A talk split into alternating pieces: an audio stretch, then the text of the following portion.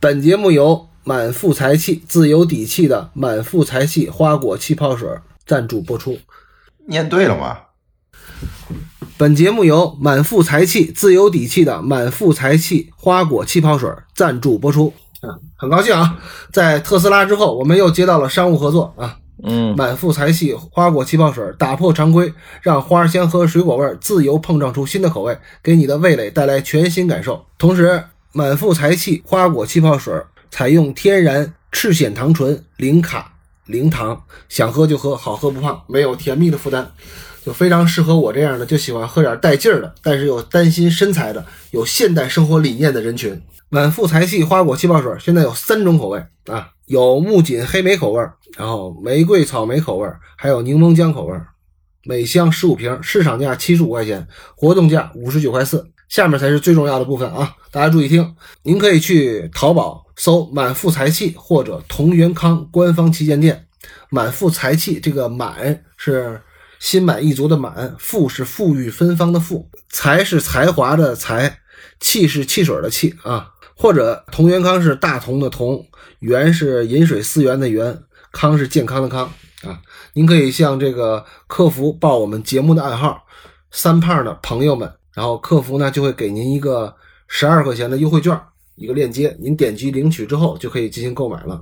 我们的主播专享价是一箱十五瓶，四十七块四啊，替我们好使。活动到十月三十一号结束了，所以只要您想喝点来劲儿的，又希望自己有个好身材，那么就抢购吧，朋友们。好了，广告播放完毕。你觉得我们还接得了广告吗？你会捧着说吗？我是觉得你说的不好，要是我客户我也不投你。那那你说一遍，那你讲一遍，好吧？结尾再讲一遍。好好好。好，广告播放，请各位穿好您的蒸馏服，带上满腹才气花果气泡水，开始我们的沙丘之 Ground 旅。control to Major Tom. Ground control to Major Tom. Take your protein pills and put your helmet on. Ground control to Major Tom. Commencing countdown engines on. Check ignition and may God's love be with you. 好了，今天咱们跟大家聊一下沙丘啊，欢迎大家回到屠龙圈啊，我是柱子。我是老关，我是袋鼠，我是铁哥，好，虽然很多人都不喜欢铁哥啊，但是我们还是要带着他。我们要保持一个自由民主的氛围，要让不同的声音虽然是屁话，但是也要都释放出来。但是这期沙丘的节目，我要提醒一下大家啊，如果您是深爱着威伦纽瓦，而且您的心脏如果还不太好的话，提示您谨慎收听啊。不会有威伦纽瓦的那个铁粉铁铁在呢。他今天明显就是估计来砸这个的，我他妈不搭理他。对呀、我觉得今天下午看完那个柱子在群里头那个言论，我就觉得就不想录这一集了。为什么？我天，难道今天我是一打三吗？不是因为我觉得你这个情绪不太对，出来以后不一定客观，就你这个疗法。客观不客观，咱们聊着就知道了，好吧？这是录沙丘之前，铁天主动申请聊维伦纽瓦，我要来，所以他饶了四期的花火，花火他是不想聊，所以柱子跟他说，你聊牛蛙，那一定要聊花火，饶四期回野武出来。没有，我还有一期长津湖呢，对，还 饶了一期长津湖，但是现在我现在又不想聊了。不想聊什么了？不想聊维伦纽瓦了是吗？对啊，为什么？怕伤害，也不是不是不是不是，我觉得也没什么可聊，因为维伦纽瓦，我觉得其实想好好聊，其实就应该仔细的拉他一个片子，但是就泛泛的聊，其实聊不出什么东西。我觉得吧，维伦纽瓦不要拉片子，拉片段。维伦纽瓦的片段是非常好的，就是它的亮点非常亮，但是它整体来说，我觉得中等偏上吧，比较平。铁哥成功用了五集的时间，也让我们这个节目盘活了一些，让我们这更加有活力了一些，尤其是更加富有火药味儿的一些。其实我们应该感谢铁哥。好，感谢铁哥。哦，少来，好吧，咱们还是回到沙丘这个话题啊。呃，维伦纽瓦的这个话题，咱们一会儿再说啊。沙丘应该是我相信是二零二一年非常受大家期待的电影之一了。为什么呢？因为这个是有原因的。首先，维伦纽瓦号称维诺二神的维神又出新作品了，这肯定是大家非常期待的。还有就是《沙丘》算是一个大 IP 改编吧，因为它是弗兰克·赫伯特写的一个得过双料冠军《星云》和《雨果》同时拿奖的一个科幻小说，而且之前呃还有杜祖洛夫斯基想拍没拍成，然后林奇拍成了，但是拍砸了。反正是关于这本小说的改编就非常有故事了。而且《沙丘》呢，也是由一大票现在比较红的演员，比如说甜茶呀他们主演的。而且最最最最最重要的，这次《沙丘》，维伦纽瓦虽然没有请来狄金斯当摄影，但是他找来了汉斯季默为这个电影配乐，所以呢，注定这部电影是本年度的最吸引人的一部大片儿啊。咱们几个人都看完了这部片子了，怎么说呢？还是按照老规矩吧，咱们简短的评价一下这部片子，好不好？简短啊，来，谁先来？我先来吧。我看片子的时候是在我们四个人里头算是最晚的吧。他们仨看完以后，其实我们几个内部小交流了一下。其实我原来很期待这片子，但是我听完他们仨说完以后，哎，好像没那么兴奋。尤其铁哥，包括袋鼠、柱子就不用提了，好像都觉得可能不一定那么好。反正，反正我进去看了以后，我就期待感不是那么高了，有点。但是我看完以后，我还觉得真的感觉很不错。就是我觉得这是维伦纽瓦，是我少有的几个让我觉得很喜欢的一个片子其中一个。直观感受就是听说不好，感觉不错，这是我的第一感觉。然后第二感觉就是我严重同意祝老师这个观点，就是可惜啊，沙丘被这个权力游戏给刨了。如果要是没有权力游戏在前面，这种类型的故事直接呈现给观众的话，我觉得会比现在这个效果好很多。这是我的感觉。嗯。我来吧，我个人对维伦纽瓦当然没有像铁哥那么狂热啊，但是我对他的好感还是有的。看完《沙丘》吧，我觉得对于维伦纽瓦来说，这是一部中规中矩的片子。中规中矩在哪呢？就是他是拍给原著粉的，没有太大的新奇，但是他也不差，挺好看的一片子。这是这是我的感受。我是吧？其实我对沙丘这个题材压根就一点兴趣都没有。那个小说我也没看过，然后他那个之前那个大卫林奇的那个我早就知道，但是我也没有兴趣去看，纯粹是因为牛瓦指导了这部片子我才去看。看完以后，我觉得有让我意外的，但是也有让我一点惊喜的地方。总的来说，我觉得十分里头我能给牛瓦八分吧，没有太多的惊喜，但也没有太多的失望。嗯，挺好的。嗯，那看来今天的聊天注定是一打三了。这里边只有我特别不喜欢这个电影，也不算不喜欢吧。我是觉得这个电影有优点，但是缺点更多。最主要的，我是觉得这个故事不太适合维伦纽瓦来拍。这一点我就不同意。我觉得也只有他能拍这片子。嗯。好吧，那没关系，没关系，咱们这个具体的到后边的咱们再交流啊。因为这个《沙丘》本身的小说是一有六本的小说，而且它第一本就有六百多页，我也就别试着自己总结了，所以我就抄了一个《沙丘》的官方剧情简介啊。《沙丘》是一个神话般的、充满感情的英雄之旅，讲述了保罗·厄崔迪的故事。他是一个聪明的、有天赋的年轻人，出生在一个他。无法理解的伟大命运之中，他必须前往宇宙中最危险的星球，以确保他的家族和人民的未来。邪恶的力量为了争夺这个星球上最珍贵的资源的独家供应而爆发冲突。破折号，一种能够释放人类最大潜能的商品，只有那些能够战胜恐惧的人才能生存下来。好吧，这个剧情简介是玄而又玄啊，反正也没也没啥实的，嗯。大家就凑合听吧，啊，等于没说 说的啥呀？行，咱们其实，在说这个优点或者说说这个亮点之前，我想问一下啊，就是在看这个电影之前，你们对这个电影的预期是什么样的呀？因为咱们都分别看过很多牛娃的作品啊，或者说在看这个电影之前，你最喜欢的牛娃的作品是什么？你对这部电影牛娃再次指导科幻片的预期是什么？因为他已经前面指导过《降临》《银翼杀手二零四九》了。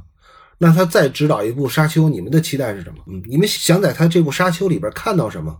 呃，其实从我的观点来看，我觉得就是他指导之前那两部科幻片，我都觉得就是牛瓦不太适合拍科幻片，这是我的第一感觉。所以我看完这个以后，所以我的期待感并没有那么高。反正我觉得这如果要是单论他拍的三部科幻片来讲，我觉得这个是可能是排在第一名的。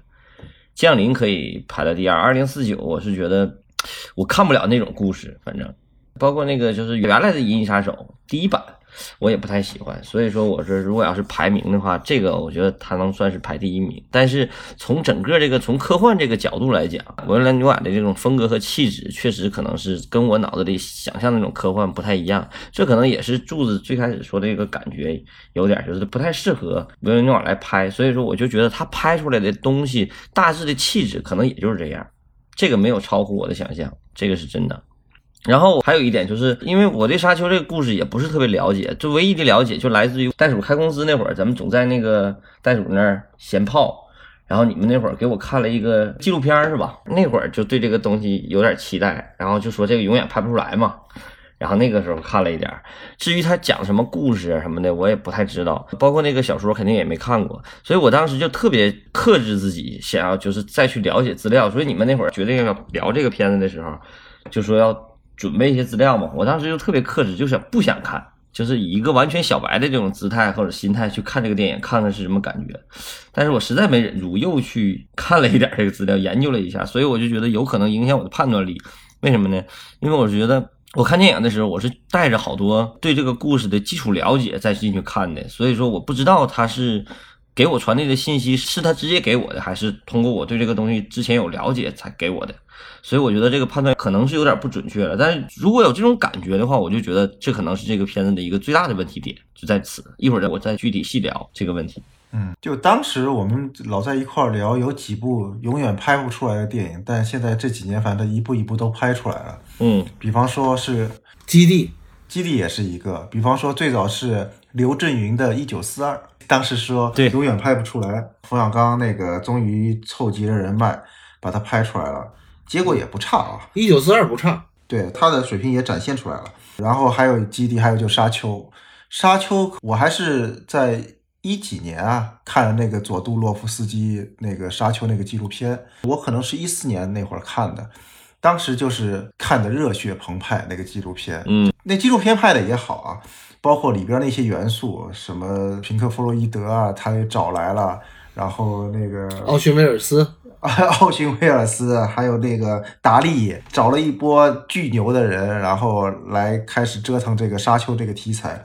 而且在那个纪录片里展现出来这个世界奇之又奇，关键那吉格给他画了几幅画，我是觉得真好。他找来那波人，后来才变成了那个什么异形啊什么的，根儿从那儿起来的。对，对这个沙丘这个电影就是特别期待。然后呢，知道维仁纽瓦拍这个片子的时候呢，我其实也挺兴奋的。我期望他能拍出就是我们从那个纪录片里看到的那个期许。但是呢，看维伦纽瓦那几个电影，他之前拍的那几部电影吧，包括呢《银翼杀手二零四九》，还有那个《降临》，嗯，还有之前的什么《囚徒》啊，《焦土之城》啊，还有那个《边境杀手》。反正这个导演，在我判断来说呢，他就是一个亮点很亮，但是整体来说中规中矩的这么一个导演。虽然我还有期待能出现能让人惊艳的东西，但是呢，基于他那前面两个。科幻片呢，放低了一些期待，然后看完这个电影呢，我个人其实觉得还是挺好看的。它的整个平衡性，能跟整个把握这个电影题材来说，我觉得他已经做到了一个很好的一个程度。呃，按老关刚才的话说呢，其实我跟老关的排名不太一样。呃，他那三部科幻，我其实在我心里，那肯定是《银翼杀手二零四九》，我排在第一位。然后呢，降临，他这个电影的有些桥段跟降临拍的，就那些想象啊，那些平庸的地方，跟降临拍的其实有点类似，特别臃肿。但是呢，降临比他还不如，因为这个电影的故事性比降临更好一点，所以我把这个片子在这三部科幻里边，我排在第二位。降临排在第三位。这部片子看完以后，我还是觉得可看度挺高的，并不是因为它慢。就好多人都说这个片子拍的太慢，两个半小时只拍了开头，我不太认同这个，因为我是当看电视剧去看这部电影的，我就觉得这是一个超豪华版的电视剧，非常好。铁哥呢？你在看这部电影之前有什么预期吗？对这部电影，我没有什么太大的预期，我就是想去看，而且。因为之前要说这个片子嘛，嗯，其实我是刻意规避掉一些对他之前小说的一些介绍，就跟老关想法一样，就纯白纸的一个小白，感受他这个故事带给我的一个感觉。因为你要提前看了一些背景资料，或者是提前看了小说，你去看这个电影就会掺杂很多干扰。然后看完以后，我就觉得，如果他的三个科幻排位的话，这个他肯定是就这三个里面的是第一，第二是降临，四九我其实不是很喜欢，当然也不差嘛。我比较喜欢《银翼杀手》那八几年那版，嗯，所以当那个二零四九里边那个 Rachel 出来的时候，我一下就震了，就那个幸福感满满，你知道吧？就当时看雷德利·斯科特那版的那个感觉一下又回来了，所以我对《银翼杀手二零四九》是特别喜欢。其实这个片子给我一个最大的一个不能说惊喜吧，就是哎有一个感觉就是。他的这个美术设计的路子跟之前我对沙丘这个印象呢，其实不一样，因为他这个片子现在给我的感觉是更优雅，没有之前想象的那么黑暗。因为之前我也跟你们一样看过那个最早的那个纪录片，那个他们要原先还有那个吉格斯那些设计，就他那些设计给人就太暗黑了，所以我一直以为可能是那个方向的。结果他现在有牛瓦的这个感觉，我觉得这一点上超过我的期待了，就是在视觉上的一个调性上，哎，让我觉得还挺好的，而且是他那种视觉的方向完全跟那种嗯乔治卢卡斯啊，或者是嗯美国纯好莱坞的那些方向不是一个路子，特欧洲。带点优雅的气质。虽然我原来也挺期待那个佐杜洛夫斯基那种视觉风格出来，但是你如果想象都是那么怪异、怪诞的这么一个沙丘，可能我的接受度都没有那么高。看他那些鼹鼠，那些就佐杜洛夫斯基原来拍的那个电影，怪到非常。对，而且那种怪吧，就是反正让我感觉就为了怪而怪，没有任何意义。感官上刺激，可能你会觉得别扭，不在那个审美体系里边。我就说一下我吧，我跟你们完全不一样啊，就是维伦纽瓦以前的作品，就是拍那些狗扯羊皮的家长里短的东西，我觉得确实拍的挺好的。但是我觉得维伦纽瓦非常小气，就是格局特别小啊，他不太适合拍这种大题材的东西。降临是他能把控的最大题材了，然后到二零四九就是一塌糊涂，然后到了这部片子呢，他也确实没把握住，就。不负佐多洛夫斯基的期望，我相信老头儿如果进电影院看呢，他会再次大笑着出来的，因为没有拍出来的电影永远是最完美的电影，对吧？呃，佐多洛夫斯基的那个纪录片儿，它是八点九分，到今天为止，《降临》是七点八分，这个基本上就能说明一个问题啊，只要你拍出来了，那你就会备受争议；如果你没拍出来，只是打嘴炮，然后给大家看几张 PPT，那永远可能是最好的。老佐杜他要真拍出来了，估计还不及这个呢，嗯。那好吧，其实你们喜欢的点，我觉得都有一个共同点是什么呢？就是你们会带着两种情怀去看，就是一种是能在他的电影里边能找到自己以往的一种情怀，然后再有一种就是你们本身就很喜欢这个维伦纽瓦这种你们认为这种叫优雅的范儿啊。但是我觉得这个维伦纽瓦的风格，尤其是视觉风格吧，确实是挺独特的，老是阴郁的、冷冷的、干干净净的这种。感觉都是刚装修完的房子，里边啥都没有的，或者是搬家公司刚走，然后把你东西都搬走了那种。这种视觉风格确实是挺独特的，但是我觉得不太适合拍大型的片子。咱们一会儿也会谈到啊，就这哥们儿拍连级以上单位作战就基本上到头了。他拍这种所谓的帝国，就我就没看出来，我现在看着像两个村在打架。嗯，那就说说这个你们认为的优点吧，好吧？咱们还是先说优点。一人三个，来开始，谁先来？要不我先来，好吧，我先来吧。我这是很卖力气的给他找了三个优点啊，因为我觉得这个片子实在是优点不多。呃，首先我觉得这个电影还是贯穿了刚才我说的牛蛙子以往的视觉风格啊，非常冷峻的、阴郁的那种风格。这种风格如果总结起来四个字儿，叫喜事儿丧办啊。但是这个风格确实是很受一部分人的欢迎，包括袋鼠，包括铁哥，他们都喜欢这种摄影风格。其实他这个风格放在以前的宿敌或者是囚徒里边，我都很喜欢，这个是真的。尤其是那个囚徒，就他那种视觉风格跟那个故事的匹配度特别高，所以我就觉得这那个那个时代完全的长项。其实包括边境杀手也是，只不过边境杀手，嗯，做的没有囚徒那么极致，我更喜欢囚徒。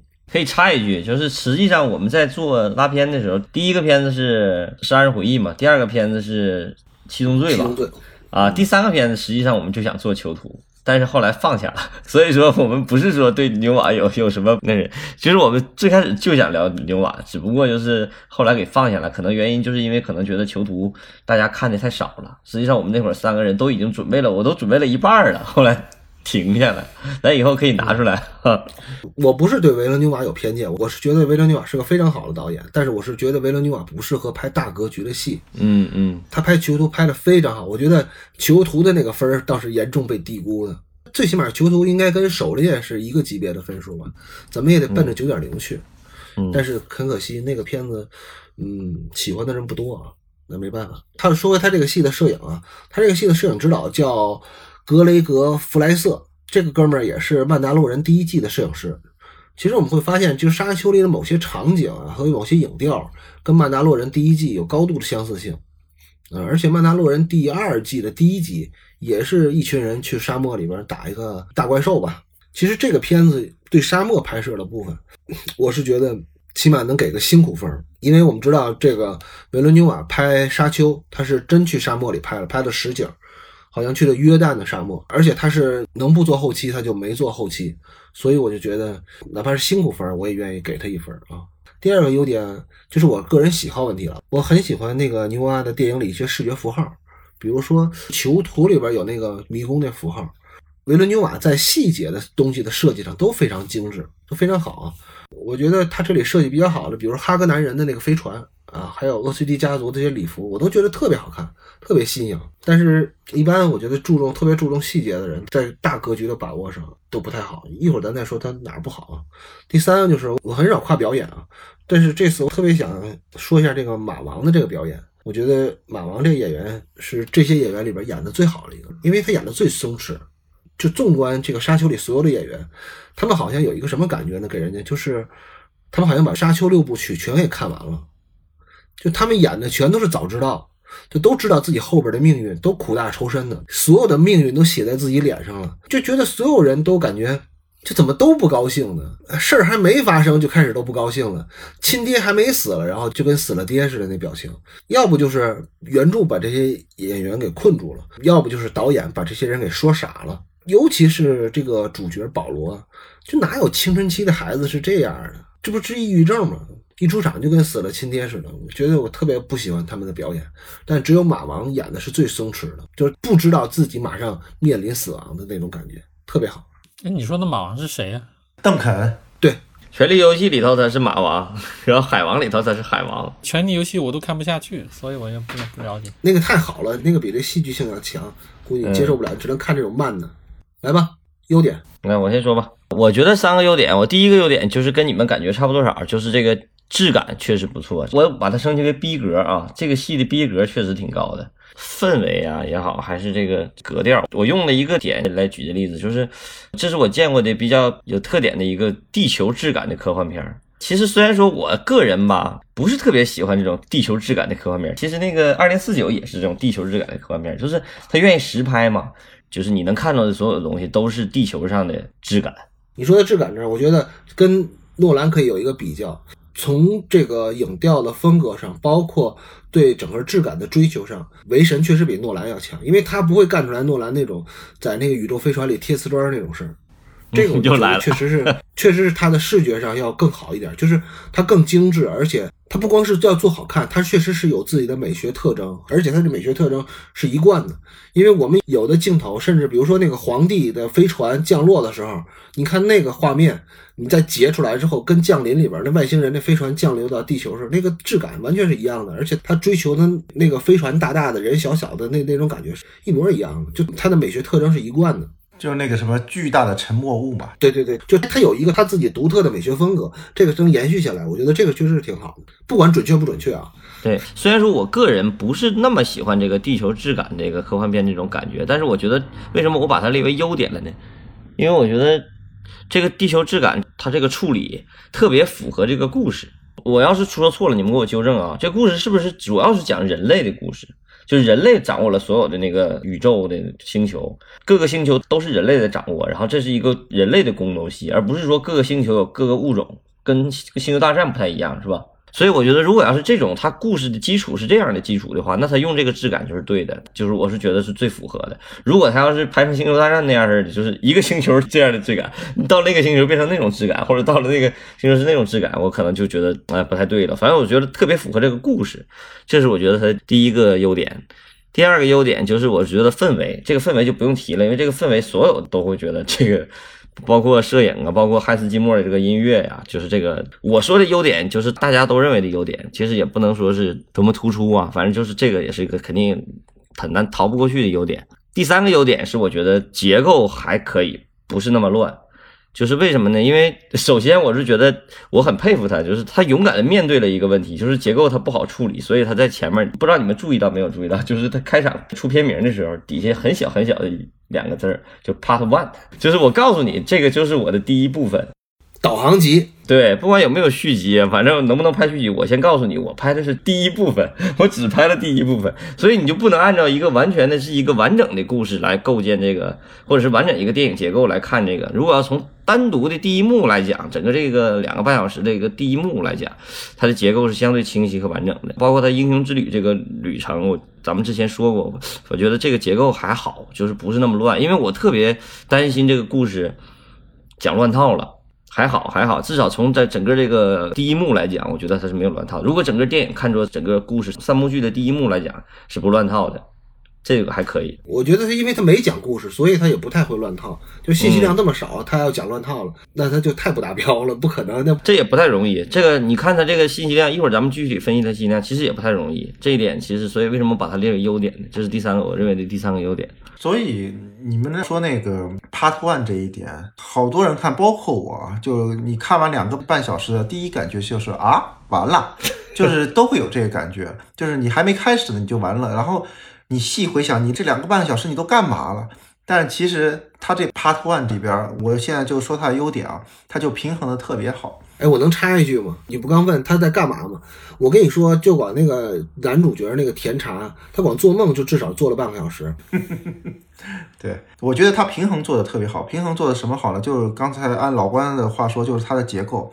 它其实这个片子看上去一点都不枯燥，虽然两个半小时。但它每个时间段它的功能都特别清晰，这是我觉得它好的。我觉得戴叔你太违心了，你之前怎么说的？你看的时候睡没睡着吧？你就说我只有看那个信息量不足的变形金刚那种，就哐哐一顿打我才会睡着。你看沙丘你没睡着吗？然后柱子你说的那个表演什么，就是甜茶他选角不能说失败。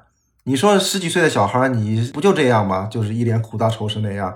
哪有天天天那个欢天喜地的？人家说他物质生活极大丰富的地儿，极大丰富，那精神世界那势必空虚啊。对，富二代精神都空虚是吧？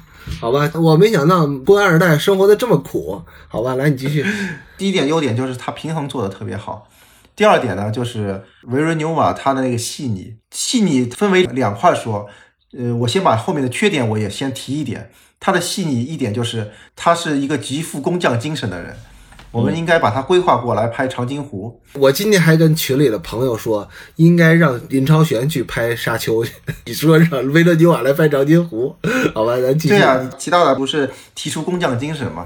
我就觉得他是一个极富工匠精神的人，他能把每个环节都做得很完美，你就应该把他规划过来，就是做得非常好，每个环节都做得非常好，细腻。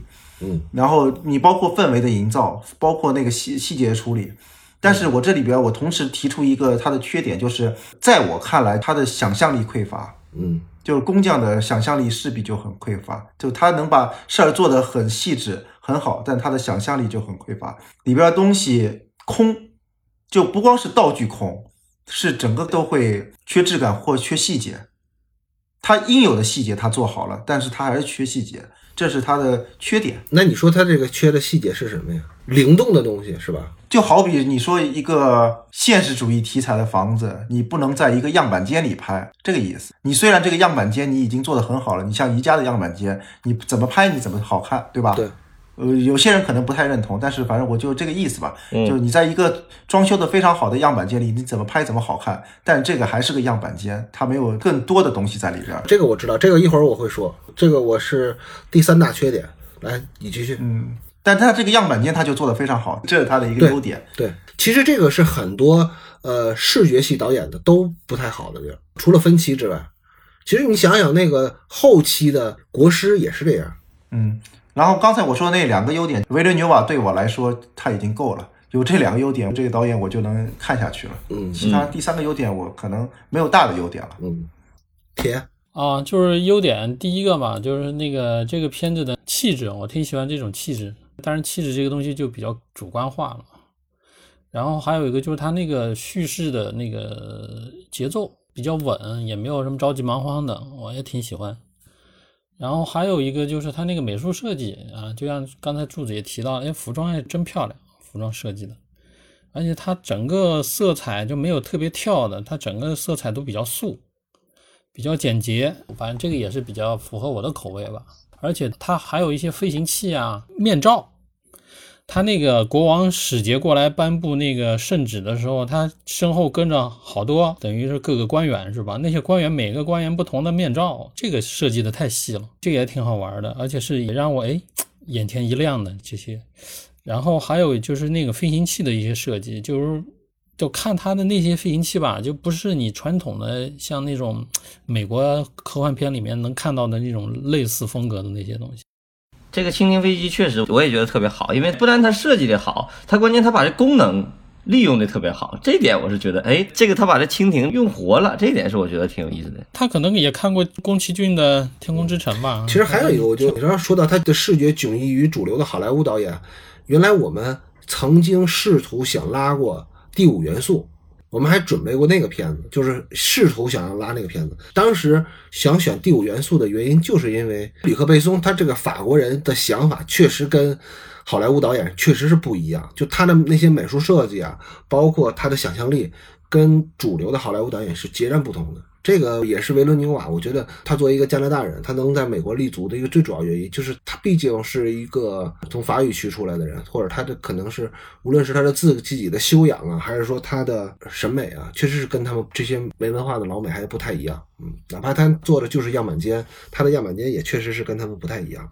就刚才老关说那个蜻蜓飞机，我再补两个细节，是我看的时候比较有感触的啊。第一个细节就是他们从自己的母星上去那个沙丘星出发之前，飞船从海里升起来那一下，就是带着海水往上升一下，这个其实不是特别难的一个特效。当时我的一大感受就是，像这种效果，国内什么时候能做到这个份儿上？这个质感就感觉我们离那个还有好几年要走，离那个工业水平，一个简简单单的一个飞船从水里升起来那一下，就一下把我看感慨了。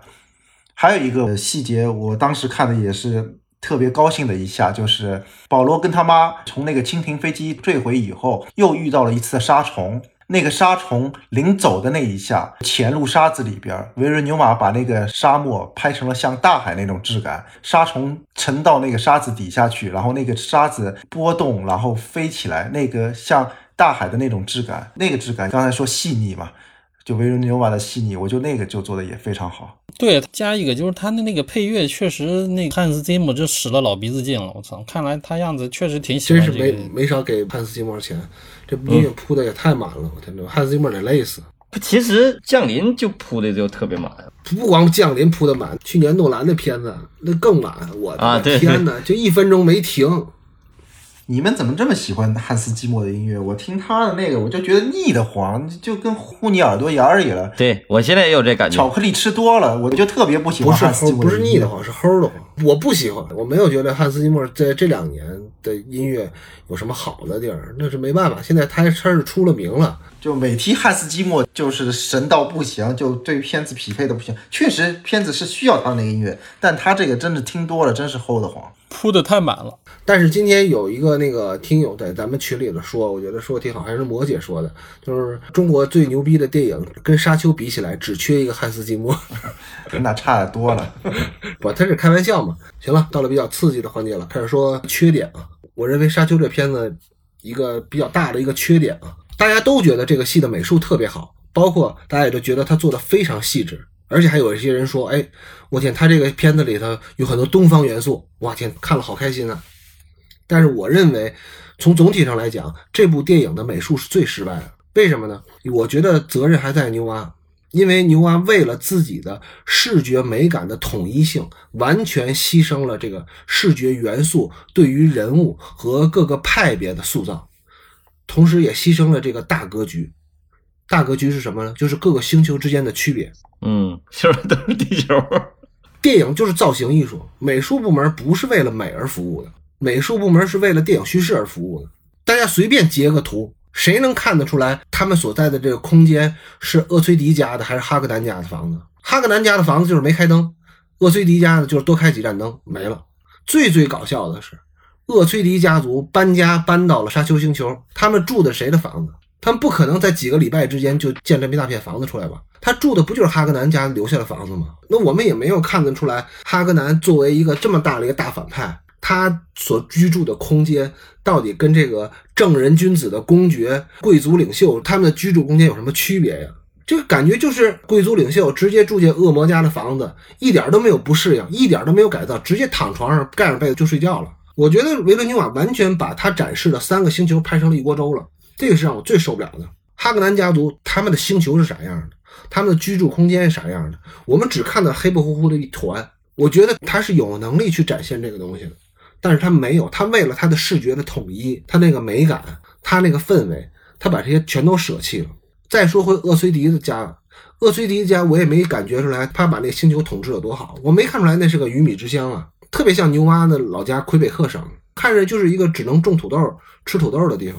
就是这种格局的故事，我们回头去看，呃，无论是去看《魔戒》的第一集，还是去看《哈利波特》的第一集，甚至我们看看电视剧，像《权力游戏》的第一集，你看《权力游戏》的第一季，平均每集六百万的预算，他拍了啥了？他第一集就第一集里边，他有北境，他有长城之外，他有繁华的君临，还有炎热的潘多斯，都是居住环境，但是他给观众的感觉。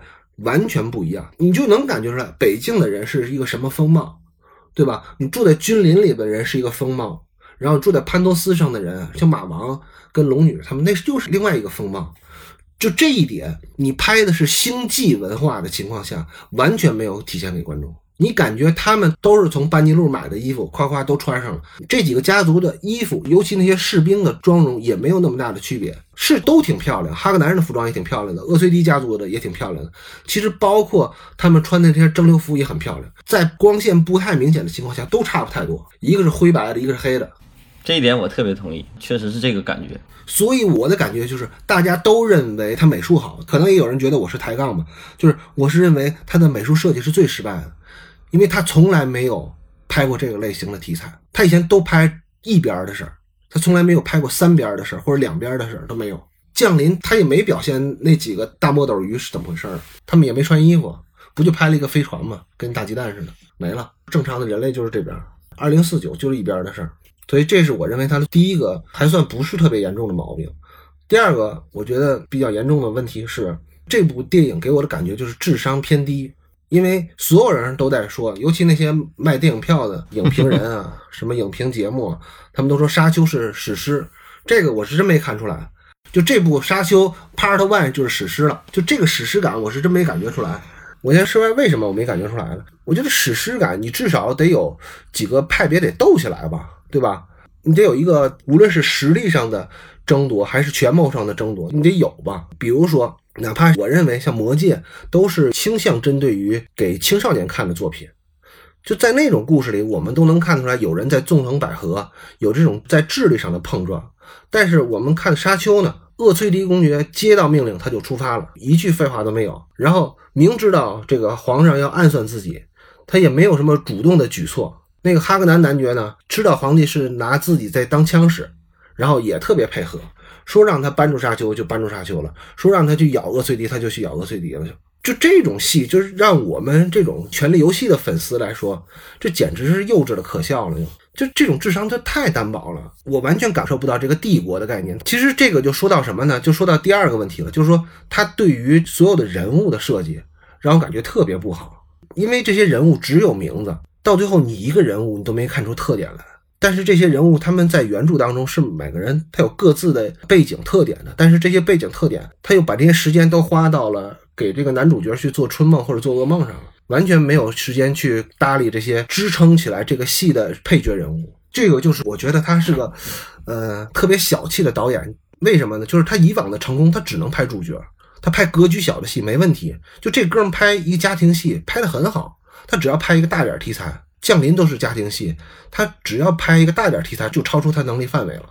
就我觉得这不是牛蛙的问题，这就完全是制片公司对牛蛙的评估的问题。因为我觉得这个沙丘的剧本是我见过的牛蛙最差的剧本。我觉得他不是没有能力写好剧本，但是这个可能是超出他能力范围之外的。因为沙丘的第一编剧就是牛蛙自己嘛。当然，大家就觉得我说的很空了。那我就说一个具体的例子啊。咱们先说第一个吧。第一个就是这个电影里其实有一个不是人物的一个角色，这个角色就是香料。但是在这个电影里边，除了在台词里说了这个香料的作用是啥。除了那些蓝眼睛之外，根本就没有向观众展示过香料的作用。那我想问问，这个皇帝也好，哈格南家族也好，厄崔迪家族也好，他们在争夺的是什么东西？总要给大家展示一下这香料是什么吧？它是面儿，是膏，是粉，是液体，它是是啥呀？能达到什么作用？你得展示出来吧？你没有展示，你就让大家去争夺了，那你不就是拍了一个没有魔戒的魔戒吗？大家在抢啥呢？这我不知道，我我没看出来。然后再说人物啊，就甜茶，我感觉他就是个老做噩梦的青春期少年。就他人物身上有什么特质没有？因为我们看《魔戒》或者看《权力游戏》，哪怕是看《哈利波特》，我们都能看到每个人鲜明的特征。就他的人生观是啥？他后来怎么就能当了反抗军的领袖？他的潜质是什么？除了他做梦之外，他怎么又能从反抗军的领袖成为新的暴君呢？有征兆没有？哪儿呢？全都没有。厄崔迪公爵这边的人一个都没立起来。就这几位勇士或者叫大将、谋臣，包括医生，没有一个人展示过自己的能力。反正书里都写了，就大家都知道了，就完了。就具体怎么牛逼，直到大战开始之前，大家才看到这两个大将，一个叫格尼哈克莱，还有邓肯艾达河。你看这俩哥们在夜袭那场戏里的表现啊，邓肯艾达河是自己独自杀出重围，驾驶飞机跑了。另外一个格尼哈克莱举着刀说：“哥们们，给我冲啊！”你就感觉这俩人搁在哪个国家的军队里，顶多就是个班长，就真成了勇士了。这连排长他都当不了，他都没有指挥。而且这一个星球上只有两个勇士，剩下像是岳医生啊什么的，什么杜菲哈瓦特呀，就更别提了。这岳医生他治什么病了？你怎么能看出来他是一个脑门上贴了个方片的特殊组织的人啊？你也没说他有媳妇儿，然后直接就因为他媳妇儿被绑架就反水了。还有那个杜飞，什么他不是门泰特吗？他不是谋略家吗？他不是人体计算机吗？他除了翻白眼儿，他还干啥了？他怎么就一点都没有预料到这些事儿呢？就我觉得牛蛙就是太重视那个主角了，就天天一直在做噩梦。他的做噩梦也没有逆转啊，他梦到的后边发生了，over 句号，全是顺撇的戏啊！我操，那反派就写的更差了。那我就我就不知道，他他那个小胖子除了长得胖点儿，开场镇压了那个弗里曼人的反抗。但是你也没说明白那场戏是谁跟谁打架呀，对吧？你不能因为他长得胖你就说他是坏人啊！最起码你得拍一个他抓了岳医生的老婆，对吧？小胖子欺负人家他老婆，然后岳医生才有这个反水的动力，你得展示给观众啊！你不能因为他都写在书里边了，你就不拍了。我就觉得他这些戏他都没拍，你不能因为他长得胖，他屋里黑黑的，然后他就是个坏人。哎，我就说这个戏的剧本真是一无是处，真的一无是处。来，你们继续。以上柱子的观点我都表示同意啊，然后我再说说我认为的几个缺点。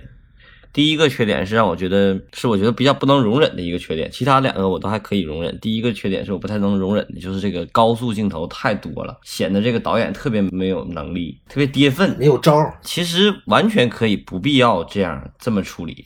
就是让我想到了当年一句话，就是铺满音乐的叠画是个导演最无能的表现。我现在发现，我看这个片子以后，我就发现，就是高速镜头大量运用也会显得这个导演特别没有能力。就是好多故事或者好多戏，观众都看懂了，而且氛围包括情绪其实都有了，都达到了，但是他还是要用这么多高速镜头，这是我觉得最受不了的。这个这是第一个点，这是我比较容忍不了的一个缺点，或者最重要的一个缺点吧。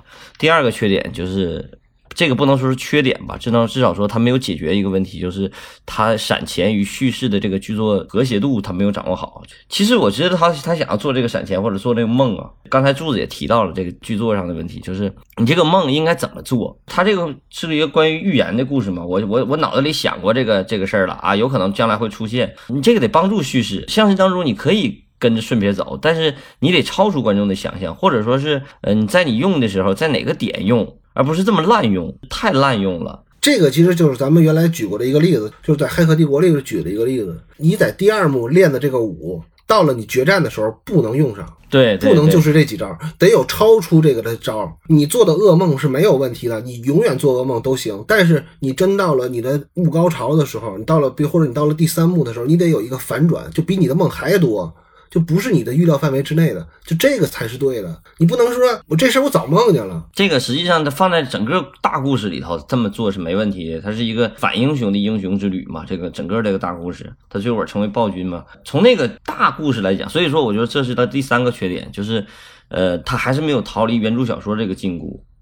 这是一个最大的问题。这现在所有的设定都是建立在刚才柱子说的，都是建立在原著党上，对这个故事有充分了解了。然后你看我这故事，只是看我把它电影化了，包括塑造什么的，都成为他的次要的任务了。这一点，我觉得这是他最大的问题，就是他不应该这么面对电影。电影它毕竟还是电影，它不是原著，它不是小说。你不能把小说里头最重要的细节或者是信息在电影里头忽略掉，这个是我觉得一个大问题。就是刚才柱子举了两，一个是哈利波特，一个是指环王。我在这个我的。笔记里头也在写这两个，与《指环王》的原著我也没看过，《哈利波特》的原著也我也没看过，在那两个片子出来之前我都没看过，然后却一点都不影响我对这个原著的理解或者对电影的理解，我也不想看原著了，我看电影就够了，我就觉得电影就是这个电影了。但是这个你必须得看原著，或者是你必须得对这个之前的故事有充分的了解以后，你才会觉得才会理解。所以说他对普通观众来讲不太友好，这个是一个大问题它。这个故事可能更适合电视剧一点点展现吧，慢慢慢慢看完以后，你才会觉得哦是这么回事儿啊，才会有这个感觉。这是我认为的它的重要的三个缺点。刚才你们在讲的时候，我也在反思，为什么我觉得还可以看，是因为我在看电影之前，我去充分了解了一下这个故事，嗯，包 包括他的儿子、他的孙子，所以我刚才一开始也在说了，我是把这个当电视剧看的。如果把这个当电视剧看，我觉得没有任何问题。先说缺点吧，我同意柱子说的，这个片子的剧本写的不好。剧本写的不好是就是它的基本的剧本技巧在里边没有，剧本应该有的那些东西在这个电影里没有。但是影响你看吗？不影响。我觉得它就呈现的那些东西，你当电视剧去看，它其实也就能看下去了，对吧？就剧本不好里边，我就甜茶那个人物。我是觉得是形象，我不挑，我觉得没问题。虽然我们群里也有甜茶的那个 爸爸粉，爸 爸爸爸粉其实甜茶也不小了，九五年的。啊，是你想当人爸爸，你有什么错呢？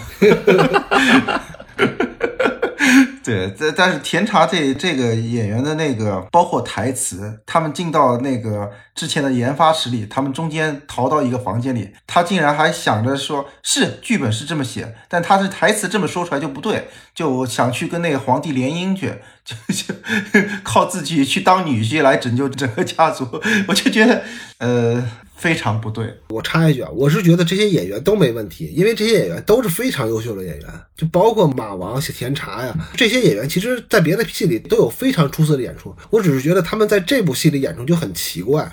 然后还有一个就是刚才说到的，就是这个片子的那个低龄化。低龄化问题呢，你作为电视剧看没有问题，我觉得电视剧就需要低龄化。你对这个的东西的期望过高了，你对一个电视剧的期望过高了。然后我还要说缺点，我之前已经说过了，还是觉得那就是维瑞纽瓦想象力不足，想象力不足有可能也是这个原著小说写的他拍了，他没写的他拍不了。你想象力不足，导致这个样板间会显得没有人气，没有人味儿。这点我同意，因为这个故事太古早了，很多后来受他启发的东西超乎想象的东西都已经拍出来了，所以你在现在看的时候，你在六几年如果要是拍出来这个片子，哇，绝对太牛逼了，太有想象力了。但是很多有想象力的人看到他这个故事都创新过了，再看的时候，你这回回头再看的话，就会觉得啊，想象力不够了。我同意老关说的，现在这个电影原封不动搁在七五年上映，就是最牛逼的科幻片。嗯，话说回来，如果按柱子的刚才那些要求，就是对于哈格南家族的塑造，那些人物的塑造，对于那个厄崔迪，对于皇帝塑造，这些全部塑造出来，它不可能是一部电影。这个为什么拍不出来？他就因为这些东西，就你没法平衡好。牛娃能把这个低龄化的处理成现在这个样子，才是能使这个电影面世的这么一个可能性。你真要按这个要求的话，你这个电影拍不出来，还是拍不出来。这个我不同意。魔戒不也拍出来了吗？真的怎么沙妞就拍不出来呢？就我只要求这些人物他有各自的属性、各自的特点而已。就一两场戏的事儿，你少拍点那个有的没的，这个做梦就完了。这个做梦真是，就是看那个降临的时候，那些做梦，反正也是让我非常反感 降的一些片段。降临的做梦是可以的，那么处理是有用的，我知道在在剧作里是有用的。对，所以看做梦这一块，我当时特意记了一下，我说这一块还真不如诺兰。这块要给诺兰处理的话，诺兰给他会弄得特别巧，就把这事儿解决了。但是他解决不了，嗯，铁铁来吧，铁铁都快睡着了。铁哥一直憋着呢。你说啥？说缺点，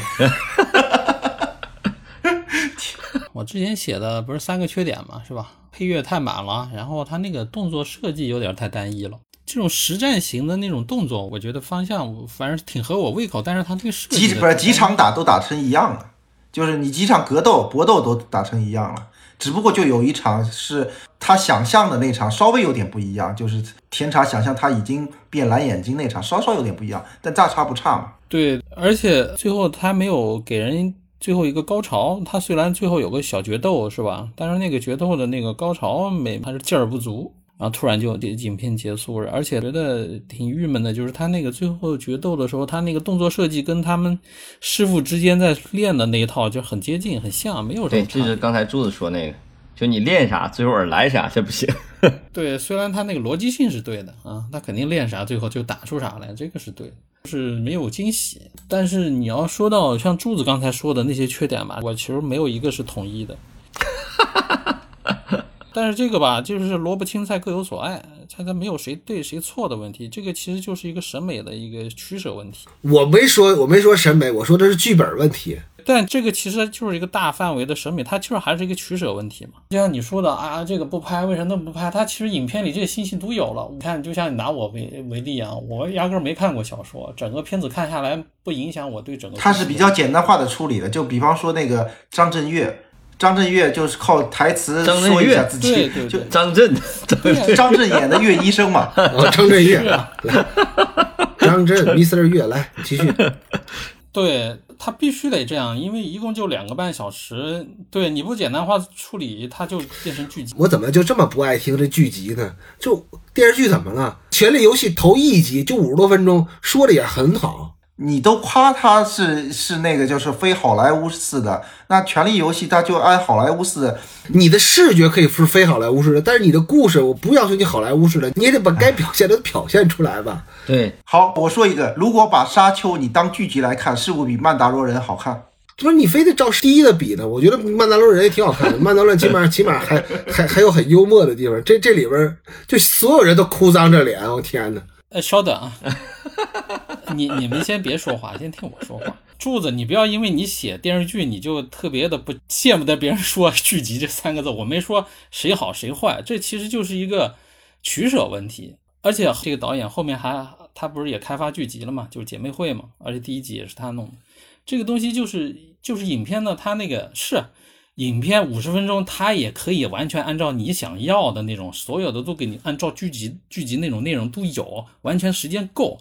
但对于他来说，他肯定就不需要那么那么多东西，他不想那么拍，他不是拍不了，而且肯定是他不想那么拍，他宁愿把这段时间，比如说这个五分钟这个时间，我用在他拍做梦上，他也不想去拍交代。呃，他们两个之间的，就像你说的那些东西，这就是一个审美选择的东西，没有谁对谁错。你喜欢那样的，他喜欢这样，这不是说水平高低的问题。到他这个层面了，就不存在水平高低，不像郭小四，对吧？你说的这个我认可，我也觉得维伦纽瓦他能写，尤其像我最喜欢的《囚徒》那样的戏，他不可能不会写这样的，焦土之城，或者像《焦土之城》那样戏，他不可能不会写这个。对，维伦纽瓦的剧作能力肯定是没问题。就是一个选择问题。那你把三个星球拍成都是长得一样的，就坏坏人家的装修队儿跟那个好人家装修队儿都请了一个装修队儿，这个就让我感觉这一点我觉得无所谓。在我看来，就每个人的就看重点不一样，就柱子可能比较看重这一点嘛。是，就是柱子特别在乎这个，但是在我看来，我完全没有像柱子这种感觉，我完全分得清楚三个三方势力。为什么我能分清楚，你分不清楚？啊光也不一样，光也不一样也不，长对吧？不一样，服装上也不一样。我只说你在做造型的时候，其实是应该有区别的。而不是说做出一码齐的。当然了，你做成一码齐的，那那也是你的风格，你的选择。就所有人都是从成衣店买来的，都是从连锁店买来的衣服，这个我也能理解。但是在我看来，他都已经做区别了，他这点区别在我看来完全就够了。他都穿耐克队服，我能理解，但是这两支队都穿着绿衣服，我就都不理解了。一个是深绿，一个浅绿，他穿绿衣服吗？我没觉得呀。我就说呀，这这两方穿的衣服都大差不差。这个其实要说回来，如果真的能按《权力游戏》第一季那几个家族这么明确的这么去设计，肯定当然更好。可能就是就维伦纽瓦不在乎嘛。我不是觉得他不在乎，我是觉得维伦纽瓦他为了他的视觉的统一性的那个放弃了这些，对，放弃了放弃了这些。我理解你的意思，只不过我就觉得这个，在我看来，我是能完全分得清这三方，但是在你看来可能做的还不够，还不够分得清。但是这个还是一个审美的取舍问题。我从来不质疑维伦纽瓦，他能分得清这三个家族，这这太简单了，连我这点智商他都能想到，他怎么会想不到呢？人家肯定能想到，只不过说，我觉得他现在这个选择是有问题的。他毕竟这个戏是针对的大部分人是没有看过一本一九六五年的小说的。你对观众的要求太高。如果说像你说的这么完美无华，他就不会是在连在豆瓣这种文青集中的网站，他都七点八分啊。豆瓣的评分啊，我觉得大部分打低分都是因为觉得草草结束这个故事，而不是其他原因。但这个故事草草结束也不叫草草结束，拍到这个份儿上也不是他的问题，也是项目设计、项目规划的时候的问题。对，我觉得跟制片人有关系，跟制跟制片公司有关系。他想把它做成一个大 IP，他就必须得要二三四出来。我 Part One 就到这儿。还有一点就是，我觉得吧，他这个片子气质给我的感觉就是刚才我说的那一点，就是为什么他那个时间宁愿给那些给那个小孩做梦，而不给他具体的一些事儿。他那个所谓的有一点气质，他可能就靠这一部分。电影有很多种类型，它有些电影其实就有有点像散文一样的，就像那个《一代宗师》王家卫的那种《一代宗师》或《二零四九》，或者是就是《细红线》他那个战争片。它其实就是更偏向于那一类的电影，而不是说一个像柱子期待的那样的啊，把一个事儿交代的特别的事无巨细，然后各个正反面儿什么的都交代交代的上，他可能不走那条路。那为什么很多人就感觉哎，就吃那一套？我就喜欢那种氛围，但是他那个氛围哪儿来的啊？他的氛围可能就是通过这些时间给挤出来，他放在这个上面了。所以你才会有那个氛围。我也喜欢西红线，西红线人家也说明白事儿了，人家氛围也挺足的。没有西红线，我到现在话都我还没看明白，我操，连那几个主人公我都分不明白。但是不妨碍我真挺喜欢他那个戏。但是你要说到这，我给大家推荐一下西红线的那个电影原声特别好听，他当时还专门出过一版，就是后来好像他的那个录音团队又回到那个岛上，又给那些原住民录了一盘专辑。那个那个专辑我还当时我还买过那个圆盘，那个专辑特别好听。为什么就是咱们两个这个分歧那么大呢？因为咱们两个就是就是喜好不一样。你记得有一次就很早以前，咱们两个有个事儿，就是你问我有个什么电影好好看不好看，然后我说哎这个电影特别好看，最后那个营救我特喜欢特牛逼，你你过去找找完了以后给我发了个截屏，你你不是在那个豆瓣上不是有个截屏？铁哥骗了我，铁哥骗了我，你之前就已经我推荐过你，结果你还是不喜欢，所以这个就是。口味不一样，你知道没有对错。你说的那个电影是《太阳之泪》，好像是不是《太阳之泪》，就是那个《生命的证据》。我就特喜欢最后他那场营救戏，我觉得拍的特别到位。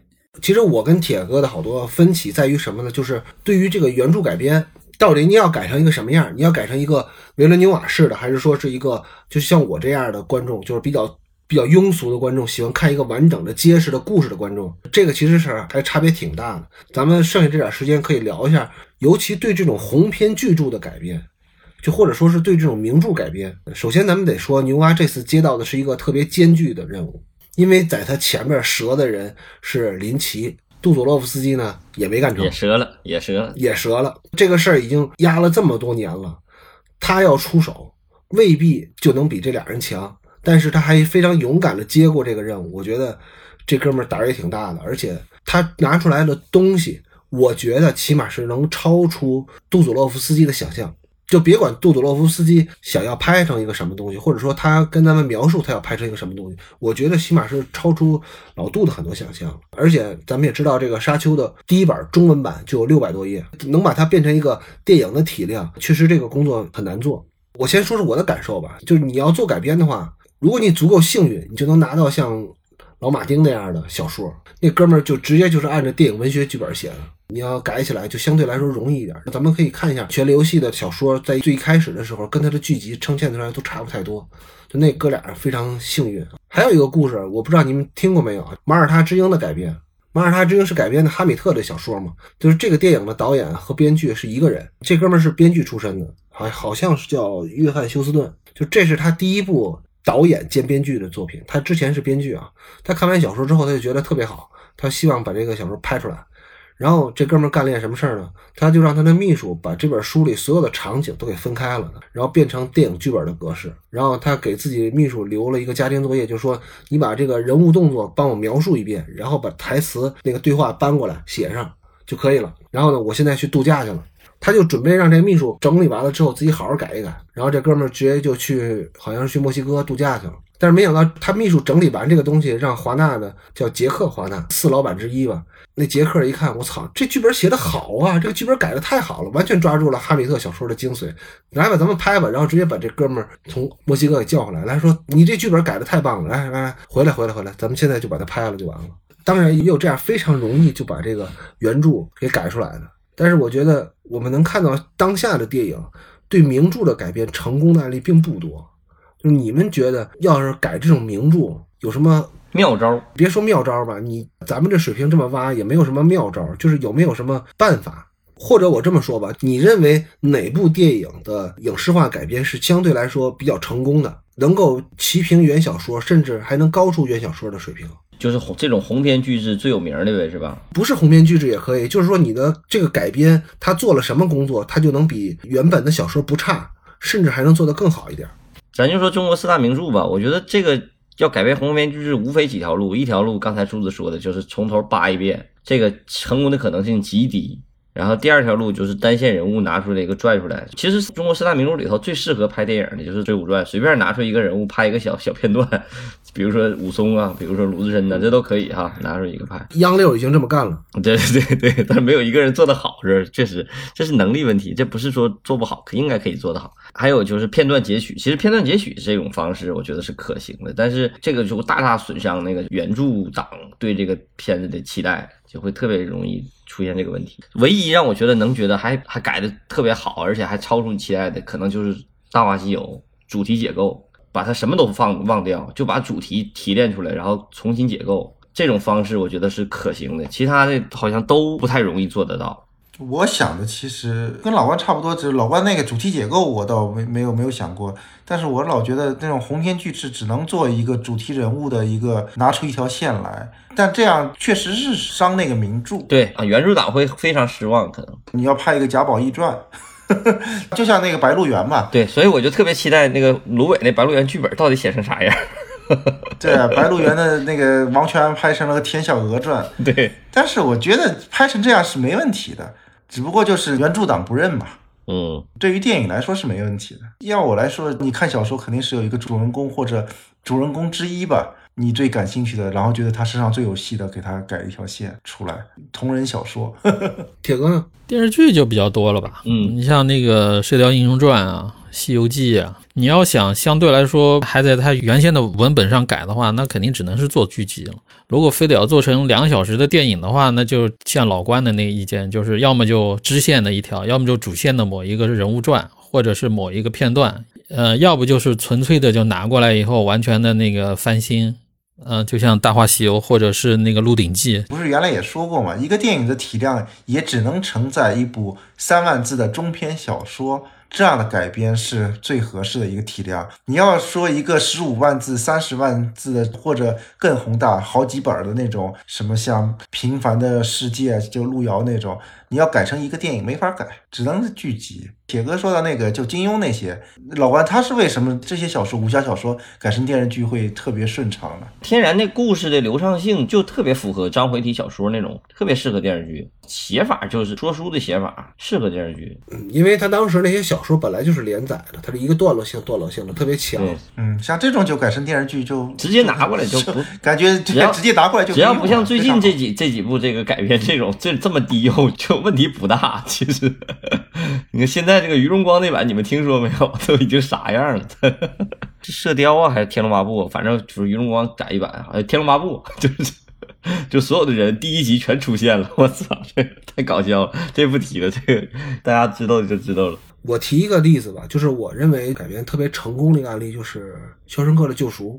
我认为《肖申克的救赎》的改编是一个非常好的范例啊。当然，这个《肖申克救赎》它是个中篇小说，呃，而且是一个怎么说呢？史蒂芬金本来就是个烂俗的恐怖小说作家嘛，对吧？没法跟人家那赫伯特比，你赫伯特都被中国影评人给吹上天，都成神仙了！人家是科幻巨著，人史诗。但是我觉得《肖申克的救赎》改编的最好的一点，就在于德拉邦特当时对这个小说的他所要表达的东西的一个浓缩和提炼。肖申克这个这个故事本身，它是在《四季奇谭》里边的，它是春。其实那个原本的故事要比现在更复杂，而且要简略。我说的复杂是它人物更多，故事线更多。它是完全是从那个李德自己的回忆写的，《肖申克的救赎》原本小说有点像是华生写的福尔摩斯。就是我的朋友谁谁谁怎么怎么样，他发生了什么什么事儿，他是那么一个笔体写的东西。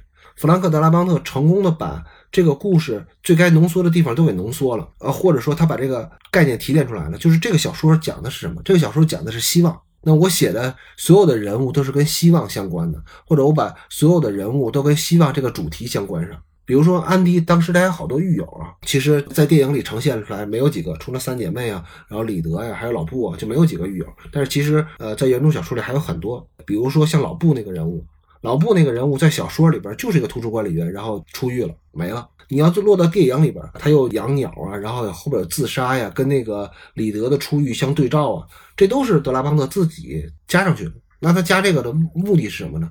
不就是把绝望跟希望做对比吗？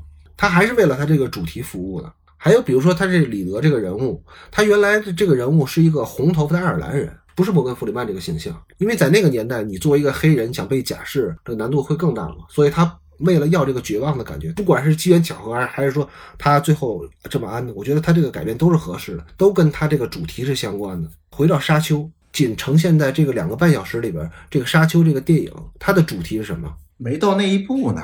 其实它可以给他一个主题，故事的展开都围绕这个主题。你散文化也好，但是你总得有一个主题。就这个是让我感觉很非常遗憾的地儿。你是要讲一个救世主的诞生之前那一幕也可以，你讲权谋也可以，你讲香料的也可以，都可以，因为你永远不会满足原著党的。但是你要帮他们提炼出来一个，在这个阶段的沙丘里边，它应该有一个主题性的一个东西。就这个主题没有的话，就在我来看，就这个散文就太散了。它这个主题有啊，你帮我总结一下它的主题是什么？可能是我太愚钝了，我没找到。不要相信宿命啊，不要相信宿命。，对，不要相信宿命啊，它这个主题，那他所做的梦最后都成真了，这不还是宿命吗？他没有成真啊，他做的梦是他被被人杀死了呀。他有个镜头，我记得就是被人捅了刀了，他捂着肚子流着血在地上躺着呢。他那个是杀死所谓的杀死自己，实际上就是把他自己原本的那个善良给杀掉了。对，那个是一个隐喻，而不是说它的主题。呃，我印象里我看的时候，就是他是梦见这段了嘛，然后他跟那个人最后决斗的时候，他就回想起那一段。我当时的感觉就是，宿命告诉他你跟他决斗会死的，但是我还是要跟他决斗了。最后他赢了。宿命还有他被那个女的捅一刀吗？他梦到的，往前就只有死，但是他呢还是决斗了，就没死，他抗争了自己的命运，是吗？对，其实还是不不够清晰。如果要是这咱们理解是这个主题的话，其实他主要是表现的不够清晰。我觉得这个是对的。没有没有没有，因为他跟他爸第一次对话，在墓地里对话，其实就已经有这个意思了。他有他的想法，他不愿意接他爸这个班，但他爸就跟他说了，拒绝召唤嘛，对我当时也跟你一样的，我当时就是想做一个飞行员，但是后来召唤来了，就你必然就会响应了。那其实那么直白的就说出来了，到最后之前做梦梦到那女孩，后来还真的碰见了，但是又做梦梦到我我死了，或者是感应到我要死了，但是我还是去去那个，那那这个就太明显了。这个我明白，柱子就要一定要把他所有的事儿都安排到紧紧的围绕这个主题去展开。也不是这个，现在你看到的一个电影，它不是一个电影，它就是一个序序开序章嘛一个一个序章嘛建制。对啊，你一个建制里边，你不可能永远围绕一个主题去建这个制。但《肖申克救赎》不一样，《肖申克救赎》是一个完整的故事，你能从头到尾看到这个主题怎么最后呈现成这个主题。所以我就觉得它应该是有取舍的，而我觉得它这个故事的中间该省略的很多东西他没省略，但是该铺陈的东西他又没铺陈开。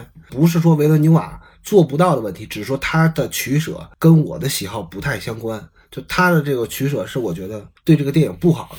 这个也可能是一个整个项目的定位问题。就这个项目的定位就是一个像连续剧似的，首先先满足那个原著党，原著党来发酵这个事儿。这个我也不知道，瞎猜啊不。是，我觉得你满足不了原著党，因为谁也满足不了原著党。是，除非是老马丁自个儿念一本有声书，然后那原著党才才觉得这个是可以的。就是我在打货的时候，我看了好多那个影评人啊或者影评节目的他们的那个宣传宣传口号啊，说这个《沙丘》是一部什么什么什么什么什么的史诗。沙丘那个小说是，但电影不是。不对不对，人家就说的这个电影就是史诗，你不说史诗，人家怎么卖电影票啊？对吧？他不像咱们，我卖气泡水儿，他卖电影票，这不一样。我我就好意思说这个电影不是史诗，他们就不敢说这个电影不是史诗。终于扣到主题了啊！终于扣到主题了，卖气泡水儿。他们敢说这不是史诗吗？不是史诗怎么卖票啊？我挺想了解一下，就是什么是史诗，所以我就去查了好多书啊，比如说书书就不说了，但是我看了半天，我也没有看明白一个具体的。我知道百度上有一条一条的，它应该是什么什么英雄的旅程啊，要跨种族啊，要也讲个多地域的故事啊。但我觉得这个好像跟我对史诗的理解还不太一样。这个可能也跟我对这些卖电影票的人，他们所宣称那个史诗的理解也不太一样。起码我觉得不是说长故事就是史诗，那要不所有的网文都是史诗了，或者说你拍的民族多，你你拍仨星球就是史诗，你拍一个星球就不是史诗，你拍一个上班族就不是史诗，你拍一个什么王子复仇记这就是史诗，这个我都觉得不对。那人物史诗也有啊，小格局的也往往也有史诗啊。对啊，我觉得活着就是史诗啊，所以我想问问你们对史诗的理解是什么？我的理解很简单，就是具有普世价值或者普世意义的那种故事都是史诗。就是你这个故事，不管是大故事还是小故事，这个价值观是特别普世的，而且你提炼出来这个东西又特别能激发人的那种心灵上的那种动荡，这个动荡是具有史诗感的。那这个故事本身就是史诗。所谓的史诗感，可能就是来自于这个普世的这种心灵动荡，包括人物史诗，包括那个那个《阿甘正传》那么点儿一个小人物，你能说它不是史诗吗？不管是背景也好，还是什么也好，试图解释一下啊，就是在有一个大的社会变动的一个背景下面，很长的时间跨度，人物命运的一个时间跨度，然后当中还涉及到许多人物的那么一个故事，而且这个故事呢，多少还带有点诗意。你字面解释是吧？对，时间长带有诗意。但是它必须得要在一个大的事件的一个变动背景当中，一个国家也好，或者一个社会也好，就大历史时期，对对对对，就变革比较剧烈的变革的一个时期。人物不一定多，我觉得哪怕是一个人都可以。但你必然牵涉到会，你你不可能一个人一部戏啊，你不可能啊。而且最直观的就是说这个戏肯定是花了钱的，才叫史诗。我就补充铁哥一点吧，其他基本上都差不多，就是人物要有变化，从开端到结尾得有变化。你看《阿甘正传》可能几十年，可能什么东西几百年，时间或长或短，但不肯定不可能是一天叫史诗啊。这个时间段内的那个人物得有变化，你背后的社会跟世界得展现出来。沙丘这个故事，什么时候保罗黑化了，什么时候变成暴君了，这个史诗感就出来了，是不是？也不一定，你明天就黑化，难道就史诗吗？也不是。就是按照这个时间段，他拍到第四部或者第五部，或者是第三部三部曲到第三部，他真正杀了那么多人，干掉了这么多全宇宙的这么多人的时候，那他就真正六百亿人，对，那就真正成为史诗，是吧？大家对史诗的总结有这么一个共性啊，就是说，首先是应该有时间跨度的一段旅程。咱们所谓的这个旅程，有可能是一场战争啊，或者战斗啊，或者说你真的是一个这个人的漂泊啊，什么都可以。然后还有众多的人物，就是有一个主角之外，还有有众多的人物和复杂的人物关系，还有一个一个相对来说比较复杂的社会背景、时代背景。但是我想提一个什么点呢？就是我觉得这里边还缺一个东西，什么样的东西才叫史诗呢？就是这个主角，或者说女主角周围的一个这个群体，就这些人干什么是最重要的。大部分史诗都是英雄史诗，不论这个英雄是一个小人物，还是一个真正的一个什么王子啊，或者说是一个国王什么的都可以。但是我们得具象到一个形象来表现这个精神的话，我觉得这个精神就他干的这件事儿应该是什么呢？是应该是抗争。就这个抗争应该在这个史诗里边尤为重要的作用。比如说像《活着》里边的富贵，他的抗争是什么？他的抗争就是我要活下去，哪怕我非常艰难的活着，我在各种时代的变迁下，我怎么活着？这是他的抗争。无论是原来的那像《奥德赛》，就这种老的史诗《伊利亚特》什么的，他这个抗争，我觉得抗争什么都行，自然也行，敌人、天神、命运都行，只要你有一个死磕的对象就行。就这种精神，应该是在这个史诗里边起到最重要作用的。就比如说《哈利波特》，他就要跟伏地魔死磕。那就是他对他自己的命运的抗争，只是说他的命运会被具象为伏地魔这么一个形象，没鼻子的人。回到这个史诗的最开始，公元前八世纪吧，还是多少年，就是荷马史诗了。其实那个时候，我觉得史诗像像《奥德赛》，它就是人与自然或者人与神的之间的对抗，他写的就是这点事儿，或者人与自己的命运的对抗。说白了，史诗就是给当时活着不容易的人们加油鼓劲儿的这么一个东西。就告诉你，呃，只要你死磕，你就能回到家乡，嗯，回到老婆孩子身边。为了给自己壮胆，给自己增强信念，跟神话一样，嗯，最起码他没有躺平的史诗吧？我也没听说过这奥奥德修斯躺平，或者哥萨尔王躺平了，他还能成史诗？不可能，他肯定是要有一个对抗的一个对象，就像哈利波特似的，从第一分钟开始走一步一个坎儿，走哪倒霉到哪，他得是这样才可以。在这个沙丘里边，你想想保罗，他对吧？生下来就是个官二代，虽然是庶出吧，除了有人逼他练武之外，反正都挺凡尔赛的。嗯，卖票的影评人都说了，你你要是没看过这个原著，你就没有资格去评论这个电影。看这个电影是有门槛的，是得需要被科普的，销售语言嘛。他们的意思就是说，沙丘这个小说老牛逼了，世界上第一个同时拿了雨果奖跟呃星云奖的。但其实你仔细想想，这帮人说都是屁话。同时拿雨果奖跟星云奖的还有呢，《与拉玛相会》怎么就没拍出来呢？那是阿瑟克拉克写的呢。你说的我都不知道，我压根都不看这类东西。卖票的影评人说的话，你有什么可听的？就是没喝过叫什么这个水的，就不适合听《屠龙学院》，是吧？气泡水。对，没喝过气泡水的不应该听《屠龙学院》，是这意思吧？就是没看过原著的就不适合看《沙丘》，没有资格看《沙丘》，这不一个意思吧？对，反正都是在卖货，都是在卖货。